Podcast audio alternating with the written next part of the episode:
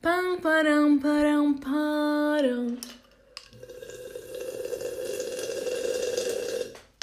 Os fungos são seres vivos, porém eles são bem diferentes. Por isso, hoje em dia, eles têm seu próprio reino, o fungo, é, que são considerados eucariontes, heterótrofos, não produzem o seu próprio alimento. E isso significa que eles digerem o seu alimento fora do corpo. Então, eles liberam é, enzimas digestivas fora do corpo para conseguir se alimentar depois que a comida já tiver, a comida dele já tiver digerida.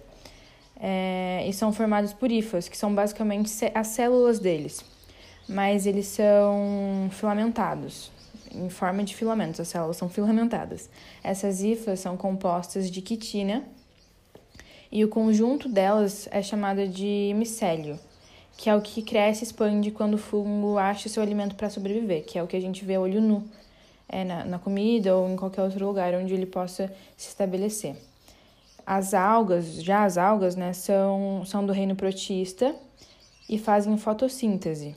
São eucariontes, como os fungos, e podem ser pluri e unicelulares, como os fungos também. As algas são quase sempre encontradas em ambientes aquáticos, pode ser salgado ou não, mas geralmente em salgados. E os fungos são encontrados em quase qualquer lugar em que eles possam se, se, se estabelecer, como eu disse antes e tem grande importância ambiental, porque são decompositores, né? Então isso equilibra naturalmente o ecossistema. Já as algas, além de ser, de ser fonte de alimento para diversos animais aquáticos, é, grande parte do oxigênio do nosso planeta, muita, muito, muito, quase 90%, é feito pelo, pela fotossíntese dessa, dessas algas. Então tem uma importância ambiental gigantesca.